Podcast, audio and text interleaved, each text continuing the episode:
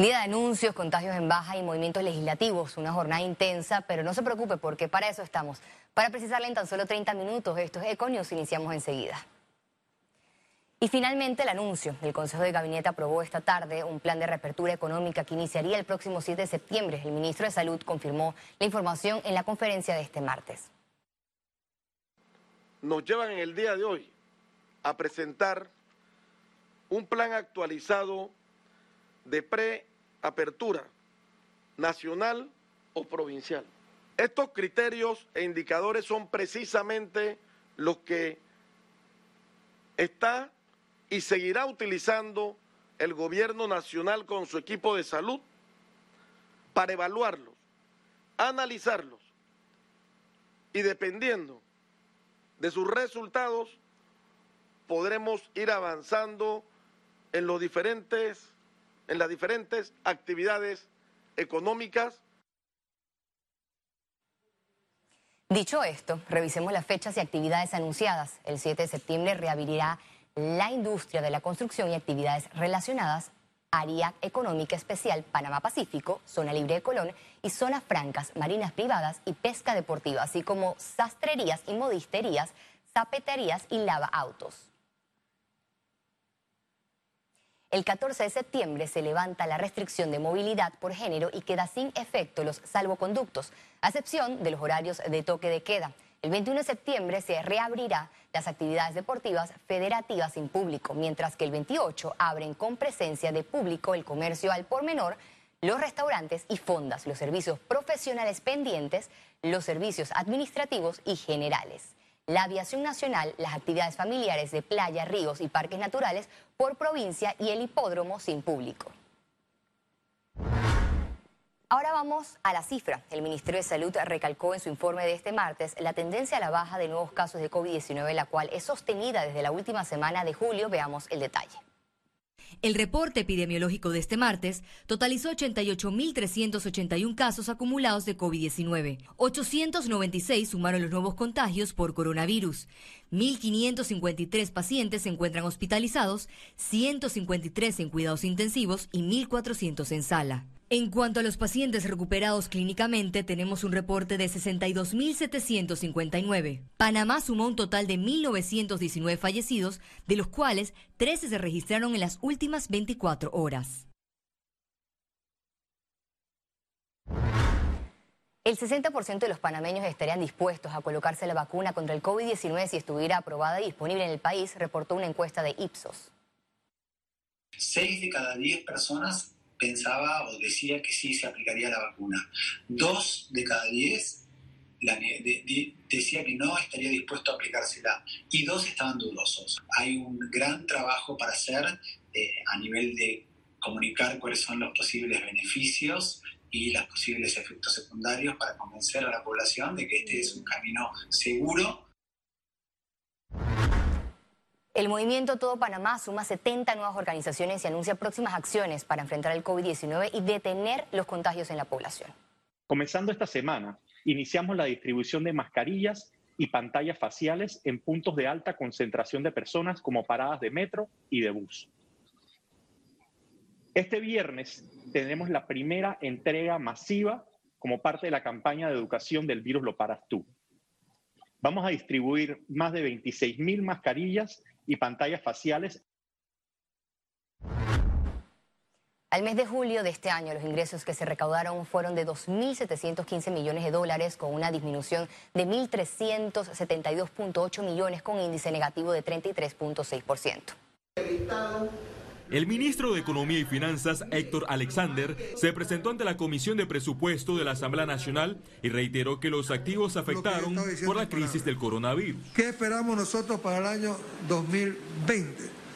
Bueno, esperamos una caída de recaudaciones de probablemente no menos de 3.100 millones de dólares con respecto a lo presupuestado, que fue 8.844.3. El balance reveló empresas públicas sin recaudación. En el caso de la Lotería Nacional de Beneficencia, el presupuesto a julio de este año era de 60.4 millones y solamente se ha recibido 16.3 millones, es decir, 44.2% de menos.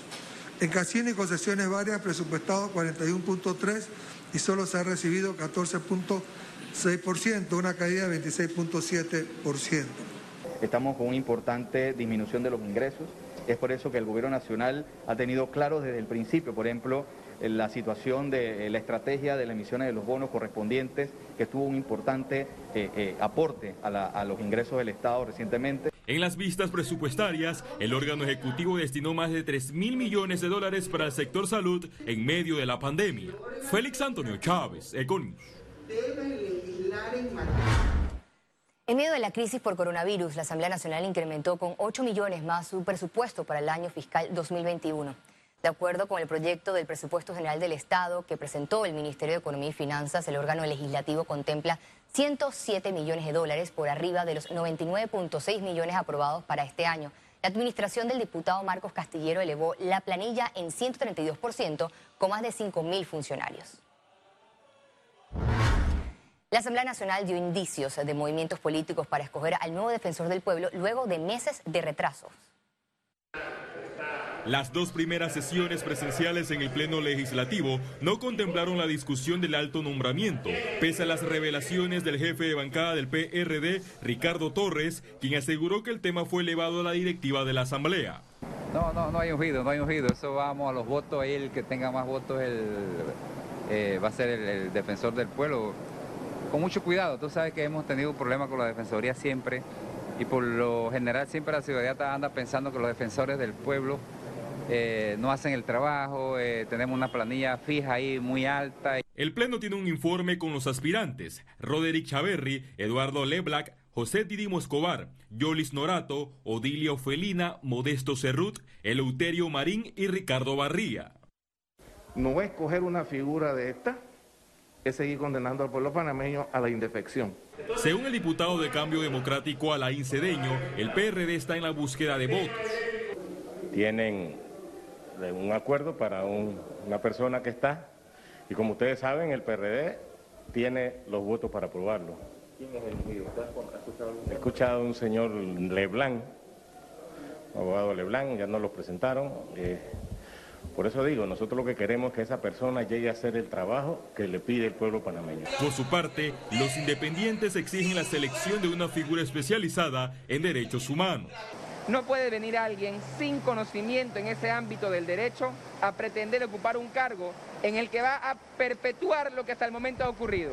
Personas decorativas, que poco logran y que poca atracción ciudadana tienen.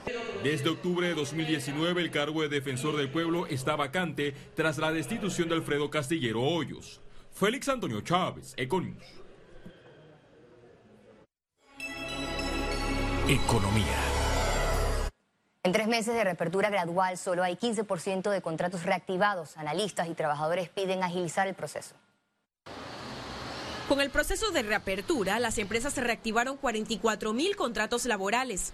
El Ministerio de Trabajo les hizo llamado a actualizar el estatus de sus colaboradores en la web de la institución para mayor control. 280 mil de contratos suspendidos, que representan alrededor de unas 20 mil empresas. Estamos hablando que un 15% solamente han reactivado contratos hasta este momento a nivel nacional. Al sector trabajador le preocupa que un gran número de los contratos suspendidos eran de periodo definido y no serían reactivados. El Ministerio lo que nos tiene que decir a nosotros de una vez por todas es cuánto de esos 280 mil contratos eran por tiempo definido, ¿cuántos concluyeron durante el periodo de la pandemia? La pregunta es si esos empleos existen o no.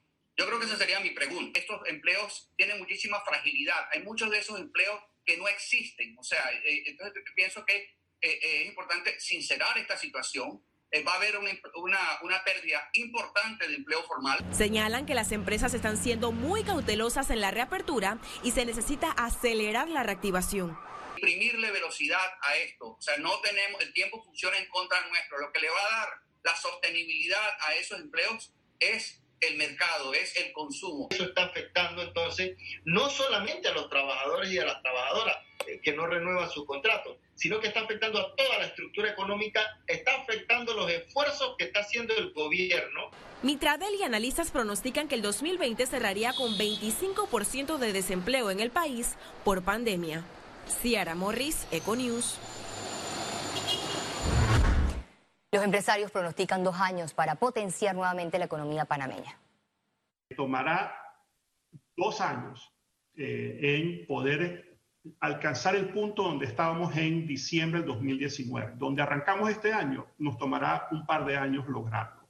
¿no? Habrán sectores que no se recuperarán y que no, y que no tendrán la dinámica que tenían previamente. Eso ya se venía, ya se venía previendo. El Instituto Nacional de Estadísticas y Censo realizará las encuestas comerciales y económicas a través de correos electrónicos y entrevistas telefónicas del 26 de agosto al 23 de octubre del 2020. Las encuestas comerciales eh, y las encuestas económicas eh, consiste básicamente en generar una serie de datos que nos permiten a nosotros poder hacer proyecciones de muchos de los indicadores que proyectamos a nivel eh, coyuntural y a nivel anual como por ejemplo el IMAE, el Producto Interno Bruto.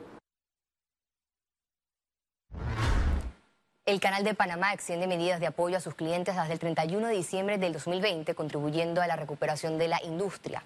Esta extensión se produce luego de un diálogo continuo entre la vía interoceánica y líderes de la industria marítima. Esta medida incluye la suspensión de pagos por adelantado de las tarifas por concepto de reserva de tránsito, así como cambios en el sistema de reservas.